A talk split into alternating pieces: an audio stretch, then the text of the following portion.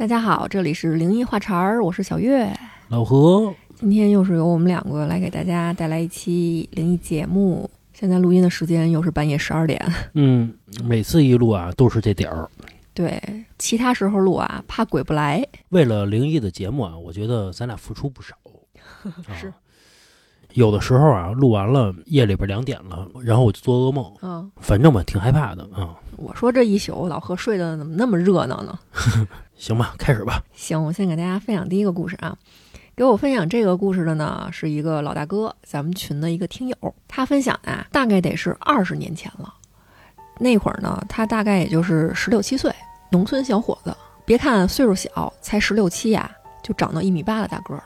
嗯任谁一看呀，这儿子真精神嗯，啊！这不是得上电视当模特吗？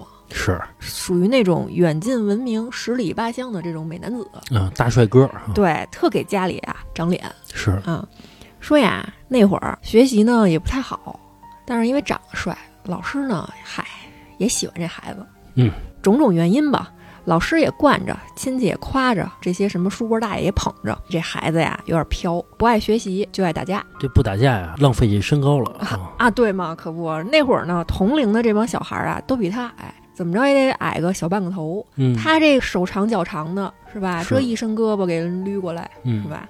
呃，也就是因为啊，打架是一把好手，所以呢，村里的这个高中同学有那种打架的事儿啊，就爱叫上他。嗯有一回，正要放学呢，他一同学呀跟他说：“说你知道三班的谁谁谁要呛我女朋友吗 嘿，？”一听这个，这老大哥这能受得了吗？嗯谁若断我兄弟翅膀，嗯是吧？我必废他整个天堂。是 这哪能忍啊？说你说个点儿吧，晚上我跟你去。那边说跟我约的是夜里十点，咱村口那小树林儿，你去吗？那能少了我吗？那我得去啊，是吧？一拍即合，人家他那同学呢，一看，嚯，这长臂猿答应了，我这仗肯定能赢那必须的啊！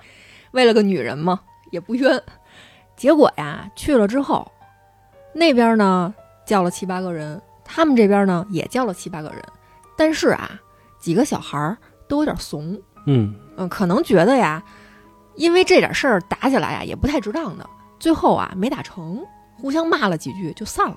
是散了之后呢，这老大哥这同学，那你得管人顿饭呀。自个儿这边这兄弟叫这么多来，那咱出去喝点儿吧。就跟村里的这个拉面馆啊，几个小伙子吃拉面喝酒，美其名是叫为兄弟出头去了，结果呢蹭人兄弟一顿狠的，是，喝到差不多夜里十一二点才散这酒局。嗯真是开荤去了。啊，开荤去了。几个小伙伴呢，住的呀，那真是天南海北哪儿都有，村里的各个方向没有顺路的。嗯在这个拉面馆告了别，那就各自朝着各自家的这个方向就走呗。这个老大哥呢，喝得晕晕乎乎的，就哼着歌朝自己家的这个方向走。走着走着呢，小风一吹，酒气上涌，头有点晕。看这个周围的景色呢，有点模模糊糊的。但是这个村子呀，是他从小长大的地方，那太熟悉了，几乎是闭着眼睛都能走回去。但是这天晚上，就怎么走啊，就觉得这个脚啊越来越沉，然后周围的景象呢，也觉得越走越陌生。哦，这是哪儿啊？我还能在自己家门口，在自己家厕所迷了路，嗯，那怎么可能呢？正跟这儿犹豫着呢，就忽然听见呀，这个周围啊，忽然就响起了一个女人的哭声，嗯嘤嘤的，哼哼唧唧的。那个哭声啊，听着怎么听怎么觉得真叫一个好听，嘿，就特勾人儿。嗯他说：“这是哪家的姐姐还是阿姨呀、遇到什么事儿了？我这个古道热肠的高中生，我是不是得过去管管？”是，他呀就顺着这个声音呀四处去找，周围都看了看，怎么找啊？没找着。过了一会儿呢，就觉得呀，这个哭声飘飘忽忽的，由远及近的，就在他这个耳朵边呀那么晃悠。他就跟着这个声音走呗，越走啊，那周围的这个景色就越偏了，进了一片小树林儿。嗯他就说：“谁呀？到底是谁呀？你怎么了？你哭什么呢？”那女的呀也不理他，哭着哭着呀，这哭声就停了，开始啊变成笑声了。嘿，一会儿哭一会儿笑的，给这大哥弄得呀五迷三道的，这心里的啊直痒痒嗯，啊，什么意思？是，这个声音听着呀，真是太好听了，就特别的想看看呀，这女的到底长什么样，是不是跟她这个小嗓子一样勾人儿？找了半天也没找着，这会儿呢，心里头觉得有点不对劲儿了。大晚上的十二点多，我在这个小村子里听见女人的哭声了，觉得不太对劲儿了。然后就在这个时候，这一转身，就忽然发现呀，自己呀踩着了一座坟。哟，那座坟呢还是新起的，他喝多了酒啊，眼有点花，月光呢又不是很清楚，他也看不清那个碑上啊写的是什么字儿，就觉得这个坟呀，他刚才过来的时候没看见，怎么忽然就在自己的身边就出现了呢？这个时候，因为毕竟也是村子里长大的嘛，对于这些邪事儿啊也稍微知道点儿，就觉得肯定是这个坟捣的鬼。嗯，啊，我肯定是撞上什么不干净东西了。当时这个大哥十七八岁，热血少年啊，我一个大小伙子，我能让你一个女鬼欺负了？他干了一件什么事儿？很牛逼啊！他直接就踩到了这个坟的坟头上，就开始踢那土，说：“臭娘们儿，嗯，你招我是不是？你信不信我他妈给你丫铲了？”我操，这个作死的。不过这小伙子啊，胆儿是真大。对，胆儿是真大。就他这么踢啊，就把这个坟呀得踢倒了小三分之一。哟，然后这会儿呢，脚一滑，就从这个坟上滚下来了。这个时候啊，就才发现这个坟的周围啊，密密麻麻的全是自己的脚印儿，嗯，等于也就是说，刚才走那半天，全是绕着这个坟来回来去的踩呢。是，这会儿呢，酒醒了大半儿了，刚才这个冲动的事儿干完了，心里头也有点后怕，哎，转过身儿就朝着自己家的方向跑了。这回呢，确实是没跑多长时间就跑到自己家了，可能是刚才那个鬼打墙的情况，就让他给冲出来了嘛。到了第二天，他就把这件事儿啊跟自己的同学说了，人同学说包在我身上，你昨天帮我打架去了，今儿我就给你打听打听那坟是谁的。嘿，啊，你这小孩儿呢，也 也是挺好事儿的。当天下午就给打听出来了，课都没上、嗯啊，说说那是一个小寡妇的坟，嗯，估计呀，可能是看你啊长得挺帅的，想逗你玩儿，嗯，没想到你这么横，你还骂人家。后来呢，这个老大哥因为这件事儿也算是一战成名，能打架不怕鬼，那不就是这个校园里的小能手吗？是，说出他来啊，就都佩服他。嗯，校园小霸王。啊，小霸王，他觉得人也不怕，鬼也不怕，我可厉害了，嗯，还那儿觉得自己牛逼呢。嗯，结果呀，这个因为不祭鬼神，报应就来了。等到当天晚上放学呀，他就跟他这几个同学说，要上我昨天那个遗址看一看吗？嘿，还跟人那儿炫耀呢。嗯，啊，就带着他这几个小哥们儿说，走，我带你看看那个坟，就要带他们去瞧那个坟去。嗯，果不其然，几个小孩儿趁着这个黄昏的时候，就到了昨天那个坟。人家那个坟呀，其实埋的呀挺偏僻的，不太碍事儿。嗯，你正常从那儿走，这个坟压根儿就不会拦你的路或者怎么样的。果不其然，那个土让这个老大哥给踢得差不多了，歪歪斜斜的。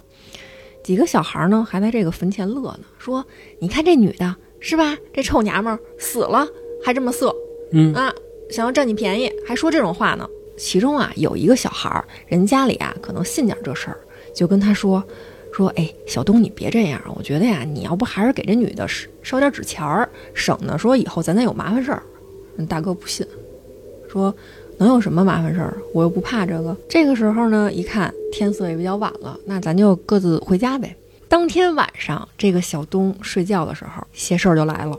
嗯，他呀就梦见自己在这个梦里啊，没完没了、看不见尽头的跟那儿跑，就跟后面啊有什么人追着他似的。这个场景呢，跟那天晚上他被鬼打墙的时候一模一样。他就在这个前面跑，也不知道啊后边是谁在追他。跑着跑着呢，就觉得自己被什么东西啊绊了一个大马趴，就摔在地下呀，还来不及喊疼呢，耳朵边呢就又听见了那天晚上一个女人哭哭啼啼的声音。哟，他在这个时候就有点害怕了，因为他在这个梦里面知道自己在做梦呢，就觉得这个事儿不太对了。等到他刚从这个地下爬起来啊，刚一抬头，就觉得自己呀让人铺天盖地的甩了一个大嘴巴。哟，这抽的这个脸呀，生疼生疼的。嗯，他在这个时候啊，捂着脸抬头看去，四野茫茫的，就看见自己正前方有一座坟。嗯，那个坟呢，就是他那天踢的那个坟。在这个时候，小东真的就有点害怕了，他觉得自己肯定是碰见邪事儿了。等到第二天啊，他从梦里面醒来，还在安慰自己：“我昨天晚上到底是不是做个梦啊？”这个时候呢，到了厕所说洗把脸，一照镜子，发现自己脸上有个五指印儿，哟，就像是真的让人抽了一个嘴巴一样。嗯，就得了呗，二话别说了，是吧？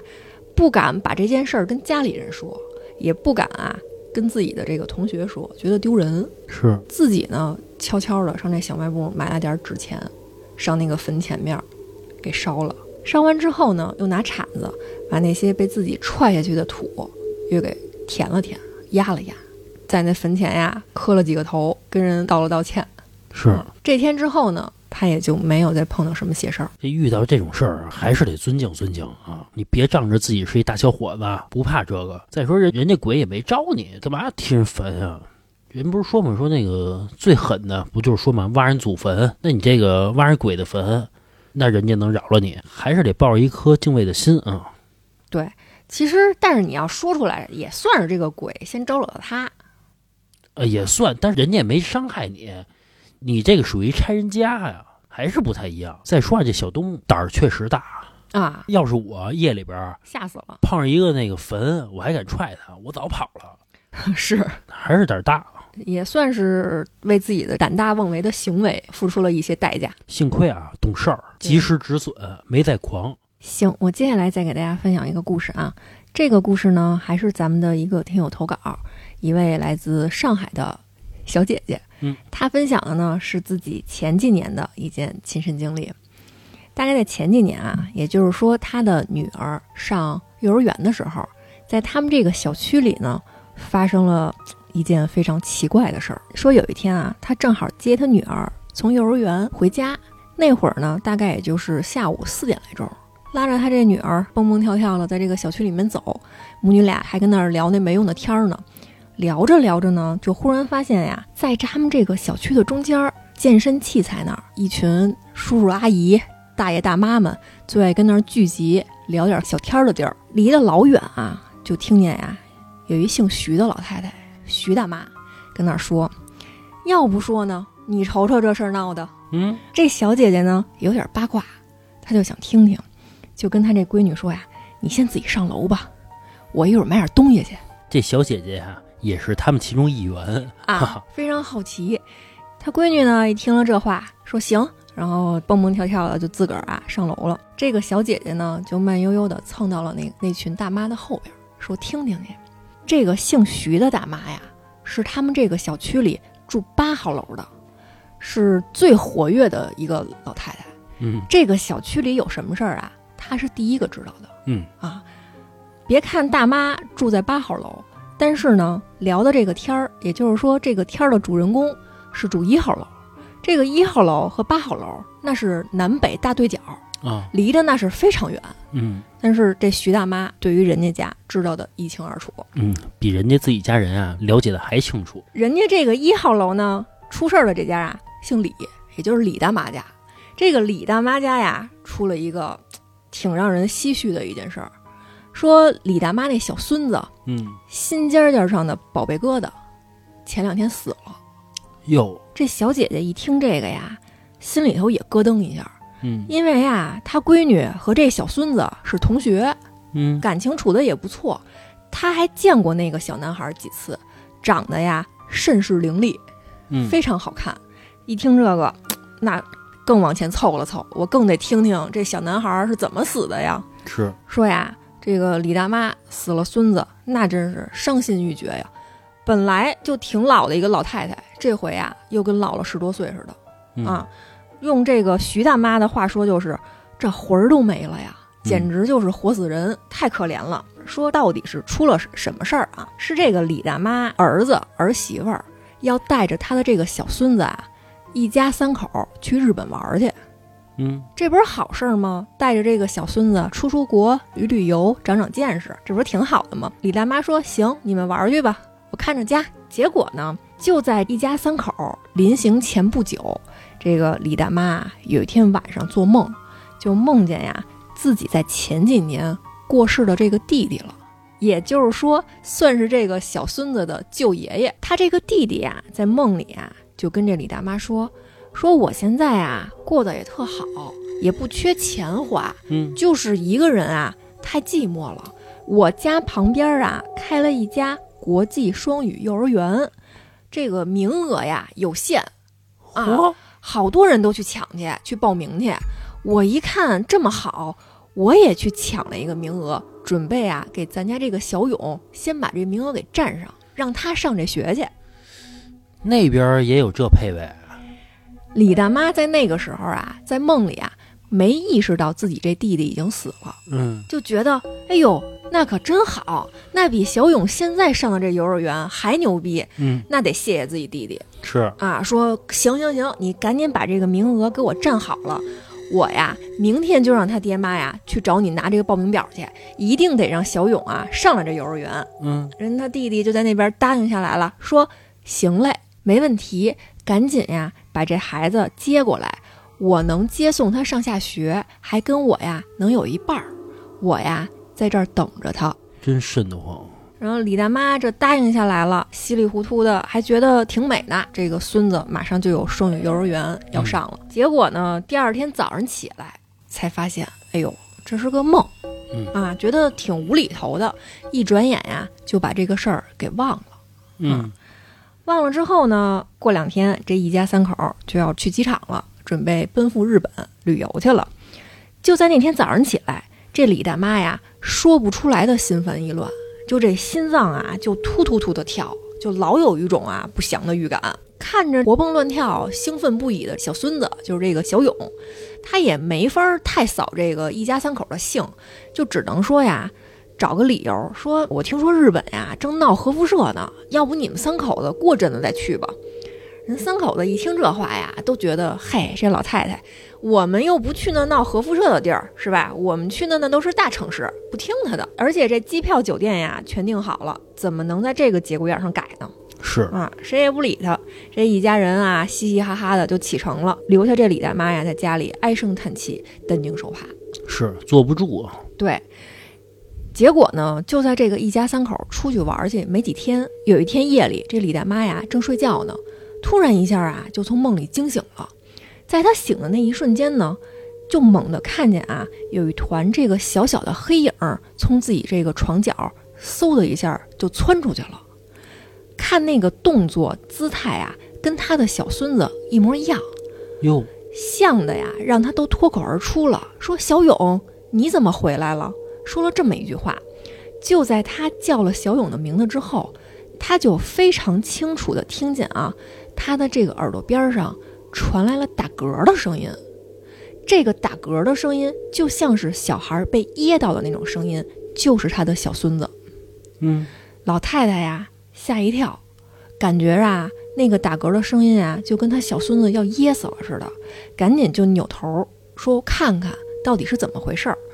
这么一扭头一怔吧，就从梦里醒了，才发现呀，之前都是做了个噩梦，这才是真真正正的醒过来。醒过来之后啊，更是睡不着了，心里头这不好的预感呀，就又起来了。说起床啊，倒杯水喝吧，就安慰自己说可能啊都是想多了。就在这个时候，水还没喝完，电话就响起来了，国际长途，儿子打来的。说这个小勇啊，晚上吃饭的时候吃了一种当地的特产活海鲜，嗯，没想到呢，就发生了急性的过敏反应，这个呼吸道啊肿得特别大，咽不下去，给噎死了。哟，还没等送到医院呢，人就没了。这不家里就独苗吗？啊，对呀，这不要了李大妈的亲命吗？嗯，一下啊就背过气儿去了。幸亏啊，这李大爷听见声了。赶紧着给这李大妈送到医院去了，好好歹歹给抢救下来了。然后咱这小姐姐听到这儿啊，心里头也觉得挺唏嘘的，好好的一个孩子就这么没了。回去以后呢，跟她老公这一聊，她老公啊就跟她说说他们老家呀经常流传着一句话，说有的时候啊。你在这个梦里面看见这个过世的亲人，其实应该提高警惕，谨言慎行。你可能随随便便答应的某样东西，就可能在你的这个世界会应验。小孩儿啊，你说出生了是这个家里边的宝贝，你说这个意外啊，谁也不想。但是啊，长大需要很久很久。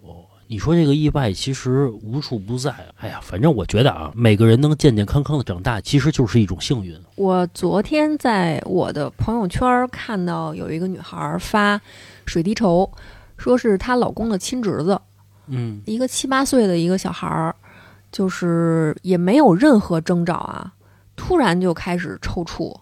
然后吐白沫，然后开始就是脸色就发青，送到医院呢，就诊断是急性的脑膜炎。之前这个小孩非常健康，没有任何征兆，突然就得了这么一个疾病，然后就现在就在 ICU 里面躺着。确实是像老何说的，一个孩子能够平平安安、健健康康的长大，是需要福气的，可能。对，咱就从孝顺这个角度上来说啊，其实这种孩子一般叫坑人来的，比如说给他养大了。养到刚刚要懂事儿了，然后他没了。还有一种坑人最狠的啊，该上班了，真的，这个就是坑人来的啊。是刚看见点希望了，刚看见点奔头了，以后可能清闲点了。对对对，希望天下的所有的孩子平平安安吧。是是是。接下来我来分享一个故事，这个故事呢，大概发生在二十年前，久远了。主角呢叫小张，小张呢出生在广州的一个村子里边，在他两岁的时候呢。他们家里边呢发生了一个灾难，他的父母在一场车祸中去世了，哟，并且啊肇事车辆呢，包括这个车主啊逃逸了，灭顶之灾。嗯，至今啊没找着。小张呢就从小跟他奶奶相依为命的长大嘛，他奶奶呢就是一个农村的妇女，靠着啊种地为生，种点地有点收成，一部分留着自己吃，另一部分呢就到街边给卖了。那能有多少钱？可以用四个字来形容啊。家徒四壁，虽然啊日子苦，但是呢，这个奶奶呢对小张啊特别好。虽然啊家里特别穷，比如说啊，其他的小孩呢都想吃零食，小张呢肯定也想吃啊，也是小孩嘛。但是啊家里买不起，怎么办呢？别吃了呗。不是，这个奶奶呀就拿糖啊裹着馒头给他蒸了吃，哎，还做成啊小兔子的样子啊，就是哄着小张开心嘛，对吧？这日子穷，但是啊也能凑合过下去啊。但是啊，要不说这个祸不单行呢。嗯，在小张啊高一的时候，奶奶呀因病去世了，等于啊现在就剩小张一个人了，孤家寡人了，一个亲人都没有了。这不但没有亲人呀，一分钱也没有。但是啊，小张啊特别聪明，而且啊学习特别刻苦，从小啊就是班里的学习尖子。学习这块儿，老师啊特别喜欢他，平时啊这老师也挺好的啊，没少啊自掏腰包给他承担点什么学费啊、生活费物的。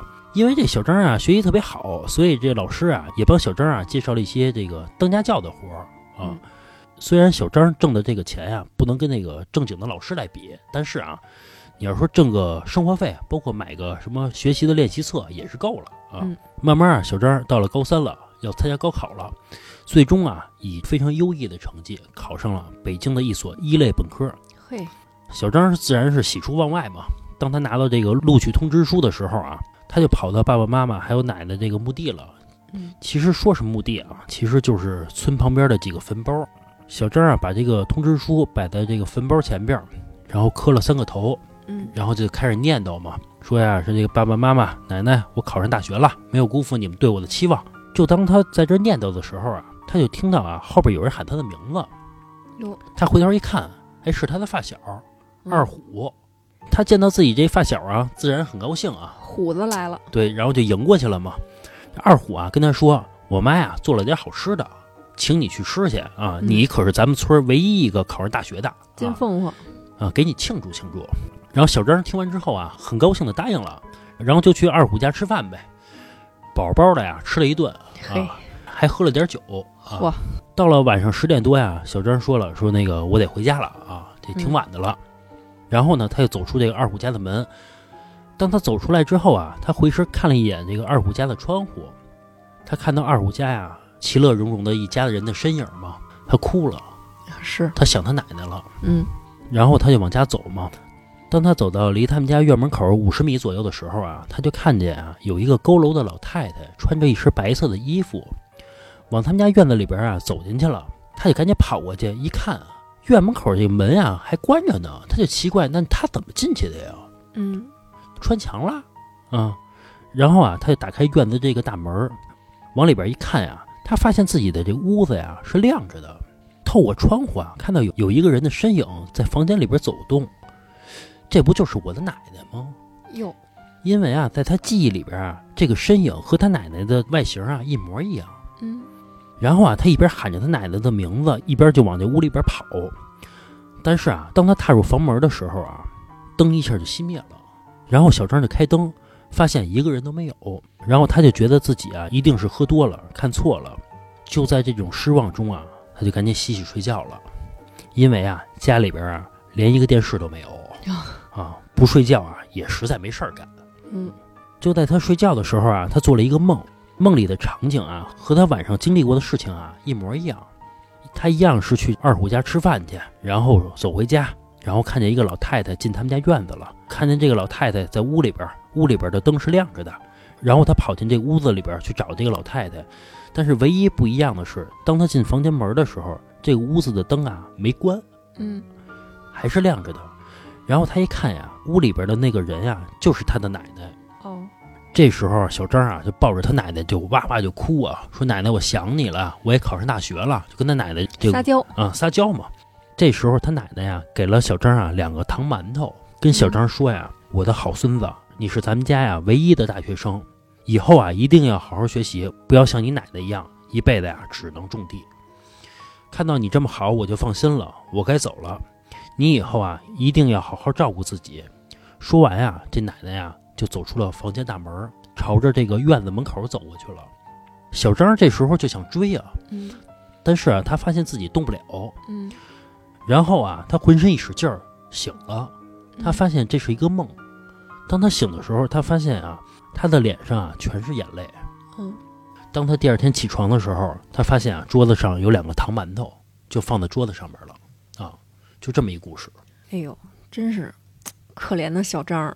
嗯，估计他奶奶应该也觉得挺欣慰的，孙子出息了。是，关键这小张啊，确实太可怜了，没爸没妈，唯一就他奶奶，是奶奶还没了，是吧？当然了，咱们没体会过啊，这世界上就他一人的时候，是不是挺没劲的呀？我觉得，如果说世界上只有他一个人，没有任何亲人，也没有任何牵挂的人啊。他可能无比的寂寞，也可能无比的勇敢。啊，可能是对寂寞，大家都明白嘛，也没人关心他，是吧？嗯。勇敢呢，也是因为我什么都不怕了，我后边什么都没有，没有任何能让我顾忌的东西。啊，也可能是是。其实一个人勇不勇敢嘛，或者说叫胆儿大不胆儿大吧，或者你可以叫豁得出去。对对对，如果说一点这个负担都没有了，一点念想都没有了，那就无所谓了，是吧？前段时间我在网上看到一句话啊，其实我觉得说的挺对的。有人就分析说，什么叫普通人的一生啊？嗯，普通人一生可能就是说啊，父母对我挺好的，然后家里人呢都挺健康的，我呢考上一个还不错的一个学校，毕业之后有一份算体面的工作，嗯，然后再找一个挺喜爱的另一半儿。然后再生个孩子，再怎么怎么样的，这可能就算是大家以为的是普通人的一生了吧？没有什么大富大贵，是吧？但是呢，也算是吃穿不愁，非常普通。嗯。但其实你真的结合到每个人的经历，或者说绝大多数人经历，你才发现，其实这不是普通人的一生。嗯。这是少数人的一生。这是真的小康，是吧？对，这真的是少数人的一生。有很多人他会说：“我有童年阴影，我爸妈对我不好。”或者说，我们家人谁谁谁至亲身体有病，我一生都需要说去照顾一个病人。比如说自己哪儿出了个什么问题，哪儿不太舒服，或者说没考上大学，或者说婚姻很不幸，或者工作特别不好。其实这个真的是很难的一件事儿。你把这些所有的这些元素都集齐了，其实很难啊。对对对，说白了就是不追求某一方面多么的突出，只求每一方面都不落下。对，这个很难的，是啊。接下来给大家分享这么一个事儿啊，还是咱们的一个听友投稿。这位投稿的听友呢是个老大哥，他分享的是大概十年前自己的一件亲身经历。十年前啊，这个大哥也得小三十了。那会儿呢，他呀就是男孩嘛，可能跟自己的这个父亲呀关系不太好，有一些矛盾。嗯嗯，谁看谁都不太顺眼，导致呢，他从他年轻的时候就跟他爸爸总是吵架，嗯从十几岁吵到了三十岁，双方呢都很不对付。他爸爸呀是一名装修工人，总是在他们当地呢承接一些这些装修的这种小活儿。岁数大了之后呢，干不了这种重体力的了，就帮人家什么修个电灯、抹抹墙什么的，嗯干一些这样的活儿。大概是在十年前，咱们这个听友有一次回老家看到父母去，又因为一点琐事跟他爸爸发生了非常大的矛盾，吵得很凶，街里街坊呢都听见，都出来劝。最后的结果呢，就是咱这个听友夺门而出，说行，这个家以后我不回来了。嗯啊，你们就当没我这儿子吧，就是狠话都撂到这个地步了，可见当时嘛，肯定吵得非常凶。生完气之后呢，当天夜里就买了火车票就走了，回到自己打工的城市。没过多长时间，也就是到了第二天晚上吧，他妈就给他打了一电话，语气非常沉重，说：“你赶紧再回来一趟吧，你爸死了。”老太太在电话里就这么说的。嗯他呀，在这边接着电话，那真是脑瓜子嗡的一下，就是晕晕乎乎的就买了票，人都是很懵的一个状态，又回到了老家，就看见了他爸爸的这个遗体，是怎么回事呢？他爸呀，当时啊在幼儿园承包了一个小活儿，帮人修修这个电路，结果呢从这个脚手架上掉下来了。哟啊，当时就是没救过来就去世了。咱们这听友当时可想而知啊，他得是多伤心。最后跟父亲见的一面是吵架，还很生气的说出了就是我永远都不回来这种话，心里面一直很愧疚。给他爸爸办完这个头七的丧事儿之后呢，有一天晚上，他就梦见了自己的父亲。他梦见呀自己在床上躺着，他爸呢就开开门进来了，很温和的就坐在他床边了。他在这个床上躺着，一动不能动，就还是那种被鬼压床的感觉。但是他在梦中非常清晰的知道自己的父亲已经去世了。他就在梦里面就问他爸说：“爸，当时您到底是怎么回事儿啊？怎么在这个脚手架上就掉下来了呢？”他爸呀就说：“说哎呦，我当时啊头疼，这个身上也不舒服，一想啊，你这生气走了。”心里头还怨恨着我呢，我这心情特别不好，脚没踩住，一滑我就掉下来了。嗯你说他梦到了他爸跟他说这样的话，这以后的日子这还咋过？是所以呢，从这天起，咱这个听友，咱这大哥啊，心里头就落下病了，就觉得他父亲去世，他要占很大一部分责任嗯啊，就非常非常愧疚。后来等到他结完婚了，都有了自己的孩子之后，他也经常去跟他媳妇儿聊这件事儿。哎，就说说，你看啊，咱这有了孩子，我可不能说再跟我儿子把这个亲子关系弄得这么紧张，然后还要吸取跟父亲的这种相处的经验教训。两人就聊这种天儿嘛。后来啊，有一次到他爸爸忌日的时候，他在床上睡觉，又一次梦见了他爸爸。这次呢，在梦里的场景是他在高中的时候，就是一个小男孩最叛逆的时候，最不听父亲话的时候。他呢拿着一个篮球，急着要出去玩去。他爸呢就跟后边追着他，就说：“你这个好好学习，以后得考大学，怎么怎么着的。”他觉得呀，后边这老头啊太啰嗦了，就不想理他，就想走。他爸呀就在后边追着他，两个人说着说着呢又吵起来了。在吵的过程中啊，他爸呀就叹了一口气，就看着他说：“说儿子，这个呀是我最后一次跟你说话了。”嗯啊，就说了这么一句话。当时呢，在梦中，他丝毫不明白这句话是什么意思，依然很生气的，就是夺门而出了。等到他走了之后呢，下一秒啊，他就觉得自己让他媳妇儿给推醒了。他媳妇儿呢就说：“你到底怎么了？我在旁边看着你啊，你这手一直正吧，哭得满脸都是泪啊。”然后后来呢，咱这个听友就是坐起来之后，跟这个床上嚎啕大哭，就觉得呀，他太对不起自己的父亲了。所以到现在呢，过去这个小十年了，他心里头一直都过不去这坎儿。然后也就说嘛，希望咱们呀，奉劝咱们的听友一定要跟自己的父母和孩子搞好关系，不要留下什么遗憾。这个故事其实听起来啊有点儿难受，是是，不过啊，我觉得好多子女和父母关系不好啊，我觉得是性格所致，就也不是说他故意的怎么样，就是说子女，比如说故意和父母的顶撞，或者父母故意教育自己的这个子女，其实我觉得也不是，他就是第一次当儿子，然后第一次当父母也不会当，就是人和人之间都讲究缘分吧。我相信亲人之间也是讲究缘分的，有的亲人啊，他跟你缘分就是比较浅。嗯你们可能有幸在今生今世成为一家人，嗯这是你们的缘分就到这儿了。你们如果说再有多么多么深厚的感情，那就是比如说需要你们再修很多造化才能获得的吧。我是这么个一看法。呃，有可能，嗯，你看有的那种父母和这个子女关系特别特别好那种啊，嗯其实我见的没有那么多，就是说跟子女特别特别好，我见的真的没有那么多。就是我嗯见的更多都是还可以，关系嗯都还行啊。是。之前啊，我看过一句话，我觉得挺逗的。你其实你想想啊，在这个世界上最爱你的人到底是谁呢？嗯很多人都说那肯定是我爸或者我妈呀，没有人会上来就说是自己的伴侣吧。嗯但是你其实想一想啊，就是抛开这个血缘关系，你的父母到底会不会因为你的性格、你的人品、你的为人处事而非常喜欢你这个人呢？如果说抛开血缘这层关系啊，然后抛开这种生恩和抛开这种养恩，再抛开这种几十年的情分，他会认为他站在他眼前这个人，他的性格是我很喜欢的，他的谈吐、他的文化、他的修养，以及他待人处事、跟我聊天的这种感觉，让我很喜欢吗？大多数的子女和父母啊，互相选择的话，如果抛除你刚才说的什么这个情分情分的话，我觉得可能，我觉得可能连朋友都不愿意做。全在酒里了。行，接下来我再分享一个故事啊。这个故事呢是咱们听友给咱们分享的，嗯，并且啊，他着重的说这件事绝对是他亲身的经历啊，嗯嗯千真万确啊是，绝对不是假的。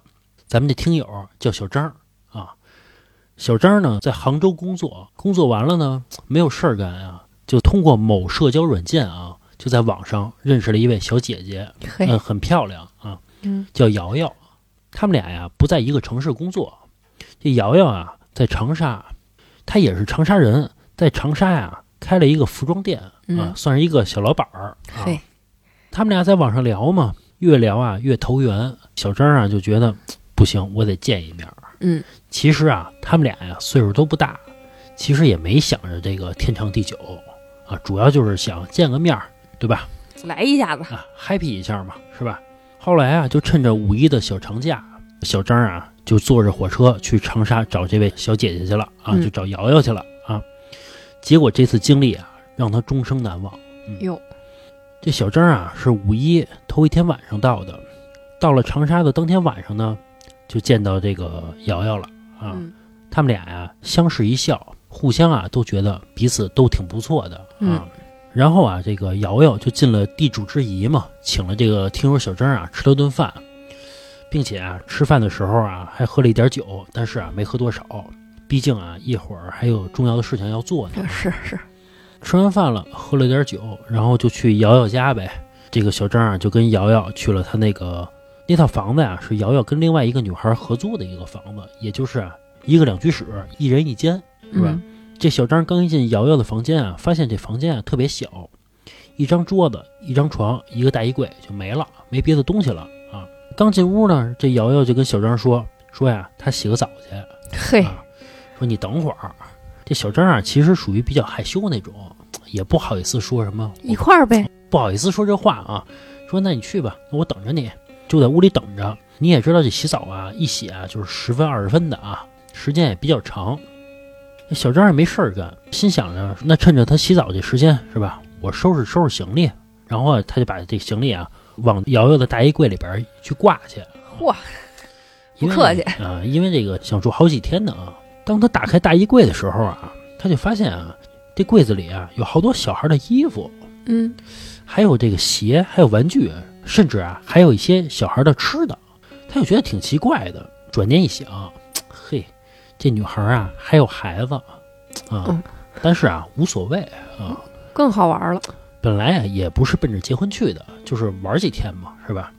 所以啊也没多想。当那小张收拾完之后啊，瑶瑶啊正好出来了，这可想而知嘛，俩人啊翻云覆雨了一番啊，嘿，鱼水之欢嘛，是吧？然后进行到一半的时候啊，小张啊就突然听到有小孩哭的声音，而且啊哭的声音特别大，他就问这瑶瑶：“你听见这个小孩哭声了没有啊？”瑶瑶说没有。当瑶瑶说话的时候啊，这个哭声一下就没了。小张心想着可能是邻居家那孩子呗，啊嗯哭呢。后来啊，又过了一会儿，还在进行中的时候啊，这小孩的哭声啊又响起来了。扫兴。嗯，这时候这小张啊就跟瑶瑶说：“说你听，又开始了。”但是瑶瑶啊还是表示啊没听见。这小张啊虽然觉得挺奇怪的，但是啊他心里想着也无所谓，反正啊我住两天我就走了。你们家邻居小孩或者说楼下的小孩哭啊无所谓啊，我就是来玩的，反正啊也没多想，然后就睡觉呗，是吧？当这个小张睡着了之后呢，做了一个梦，他就梦见啊有一个小孩在他所住的这个房间里边啊一边哭一边跑。并且啊，看小张的眼神啊，都是恶狠狠的。嗯这梦啊虽然有点奇怪啊，但是也没有多可怕。到了第二天早上呢，这个小张和瑶瑶啊醒了之后，瑶瑶啊说带小张啊出去吃个饭去，顺便啊带小张在长沙好好逛逛，好好玩玩，是吧？嗯然后啊，他们俩就来到了一个泰国餐厅啊，准备吃点泰餐啊，嗯，咖喱舞的啊。萨瓦迪卡。在吃饭的时候啊，这小张就把昨天做的那个奇怪的梦就跟瑶瑶说了，然后啊还问瑶瑶：“你昨天真的没听见哭声吗？因为我感觉做这个梦啊和我昨天听到的哭声啊有点关系嗯啊。”这时候瑶瑶啊就跟小张说实话了，说呀，他呀是养小鬼儿的，他管这小鬼儿啊叫儿子啊，就当孩子养似的。昨天的儿子呀出去玩儿去，被其他小鬼儿欺负了，回来找他。然后这时候小张就说：“怎么可能啊？你别吓唬我。”然后啊，这瑶瑶就打开微信给小张看，说：“你看，这是我和另外一个养小鬼儿的女孩啊，我们俩的对话。她就跟另外一个养小鬼儿的那个女孩说，昨天我男朋友听到有小孩子哭的声音，但是我听不到，是咋回事儿啊？”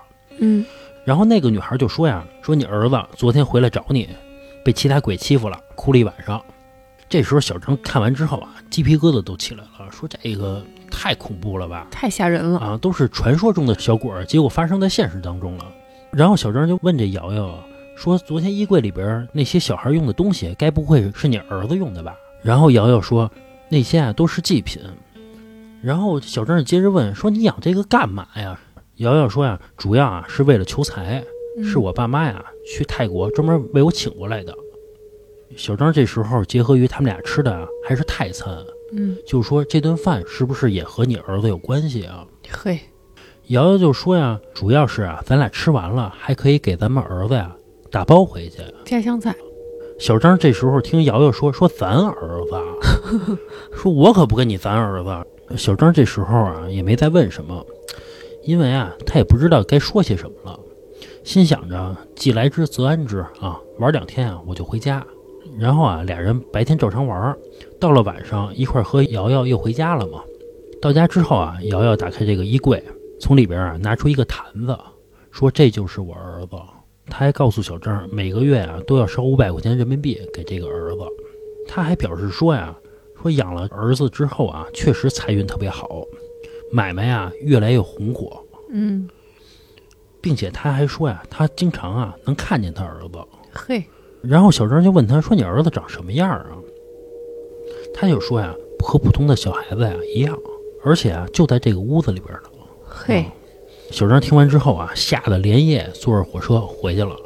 之后啊，再也没敢跟这瑶瑶再联系，生怕啊沾惹到什么。嗯最后啊，咱们听友跟我说说这些东西啊，以前他真的不相信，但是啊，经历过这个事儿啊，他相信了。嗨有时候觉得呀，别老从这网上瞎认识那来历不明的人去，嗯，男女都一样，是老老实实的。是。你说这个小鬼儿要是给你下一降头怎么办呀、对呀、你来我们家，你也不给我带点好吃的，你还跟我妈行这种苟且之事。嗯，总之啊，别瞎玩儿，是吧？对，你说他这大老远的，还坐着火车约去，嗯，没必要，劲头子够大的，嗯，千里送嘛。也不叫千里送，主要是玩儿去。啊，是是是也不是说光为那事儿嘛，啊，不这个山清水秀是吧？啊人美嘛人美啊，是，只是啊，遇到这件事儿了没有那么完美，是吧？你要是没有这件事儿呢，就还好，是吧？那是也是一个美好的经历嘛，对吧？是万一呢，他跟这瑶瑶处的就特别好，也没准儿能好好走下去呢。一段佳话。是，老何给咱讲一个这个少男少女小情怀约的事儿。嗯我这儿有一个呀，男孩儿非常忠贞的一件事儿嗯啊，这个也是我听我朋友讲的。他说呀，他有一高中同学，大学毕业后谈了一个女朋友，两个人呢也到了这个谈婚论嫁的地步了。那时候二十五六岁吧，真的是已经双方父母都见了，然后什么婚期什么的都已经要定了，都已经嗯到这个地步了。非常难得的是啊，这俩人感情奇好无比，非常非常好。嗯啊，就是今时今日，你要是说有多恩爱，大家可能都觉得有点虚，没准儿到家之后关上门儿，指不定怎么吵架呢。这俩人不是，感情特别好，嗯这琴棋书画、吹拉弹唱的，什么各个爱好啊，都特别相同嗯，啊，特了啪的，反正嗯感情非常不错。招式够多的啊。啊，对。后来呢，这女孩儿因为突发的一个癌症，走得非常急，就是半年就去世了。有，啊，从确诊到这个人就是死亡，就是半年的时间。当时这个男孩儿就是他整个人是懵的一个状态，嗯包括这个女孩儿去下葬，然后他去出殡去干嘛的时候啊，就是他连哭都没有哭，整个人都是木的嗯啊。当时可能还有女方的这个亲戚还对他指指点点的，说：“哎呦，这小伙子真绝情，怎么连哭都不哭啊？”但是人家女方父母就说了：“说你们不懂他们俩的事儿，就别胡说。”人他爸妈就给嘣儿回去了。嗯后来呢，他女朋友去世之后，这个男孩还是一直居住在他女朋友生前就是他们两个共同租住的这个房子里面。哪怕是他后来都换工作了，工作的地点离他居住的这个地方是一个南北的一个大对角，他也依然没有换这个房子，依然住在里面。他就是想说什么呀？我不信这个鬼神，我不信这个，那我是不是我能够多在这个屋子里面留这么一两天，还能是回忆起跟他在一起那种感觉，哪怕呢就是十万分之一，这个世界上如果真有鬼神之说，他哪怕回来看看我呢？嗯啊，他就抱有这样的一个想法。但是呢，过去差不多三五年了吧，很多年了，他也没有碰到过这个事儿。唯一的有一次是怎么着啊？在他生日的时候，他那时候还是嘛，就是对他女朋友去世了这件事儿呢，过不去这坎儿。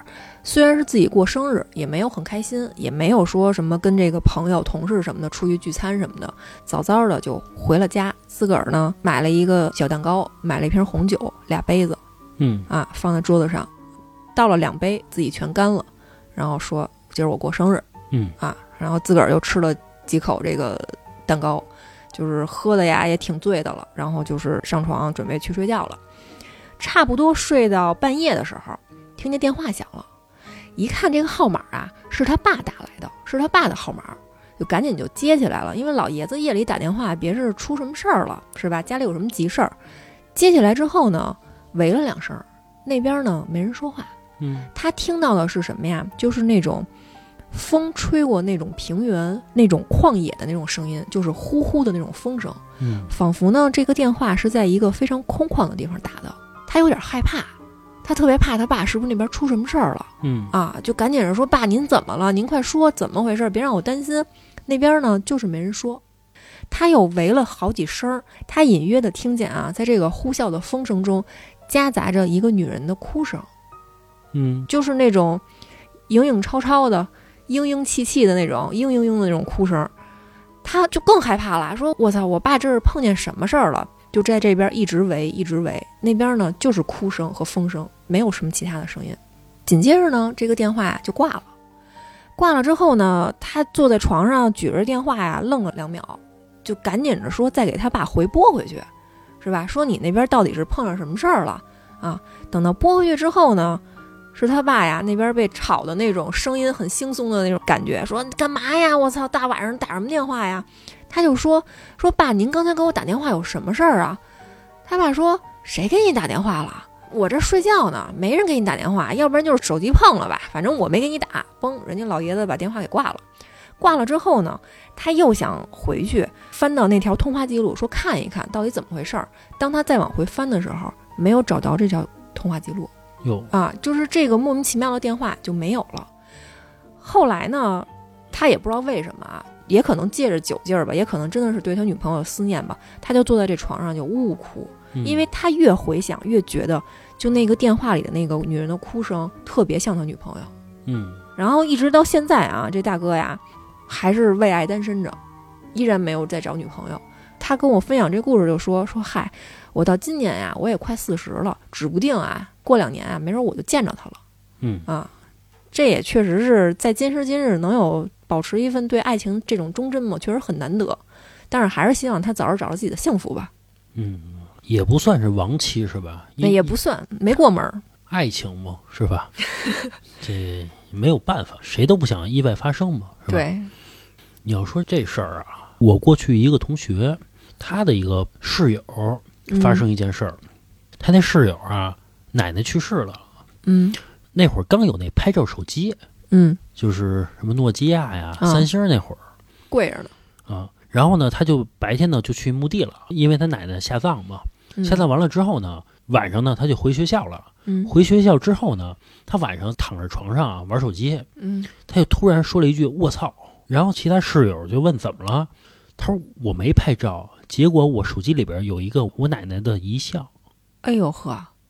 就在她相册里边，这么一事儿。其实这个呀，你要说确实是自己的亲人啊，但其实我要想象一下，还是有点吓人的。就是我觉得可能除了我爸我妈，嗯老何 可能也还好一点儿。就是要是真是说其他的亲人，咱不排除说人家有人确实是从小就跟老人一块儿长大的啊，嗯跟父母的感情是一样的。我说，毕竟是如果说不是自己的亲生爸妈，嗯这种非常非常直系的啊，确实有点吓人。他倒没表示出他那室友害怕，嗯他就是觉得太奇怪了。嗯这就跟咱们老聊的说有人拍照，照片里边没有逝去的人似的，啊啊，对吧？你知道那意思吧？比如说跟老人拍照，结果这照片里边没有那个老人，就有那种的。是，还有那种说拍完照片儿，从这个照片里看就觉得这个人脸上跟带着黑雾似的，然后过段时间这个人就去世了。啊，是，很多事儿不好解释，确实不好解释。行吧，这期时间也差不多了啊，就到这儿吧，拜拜。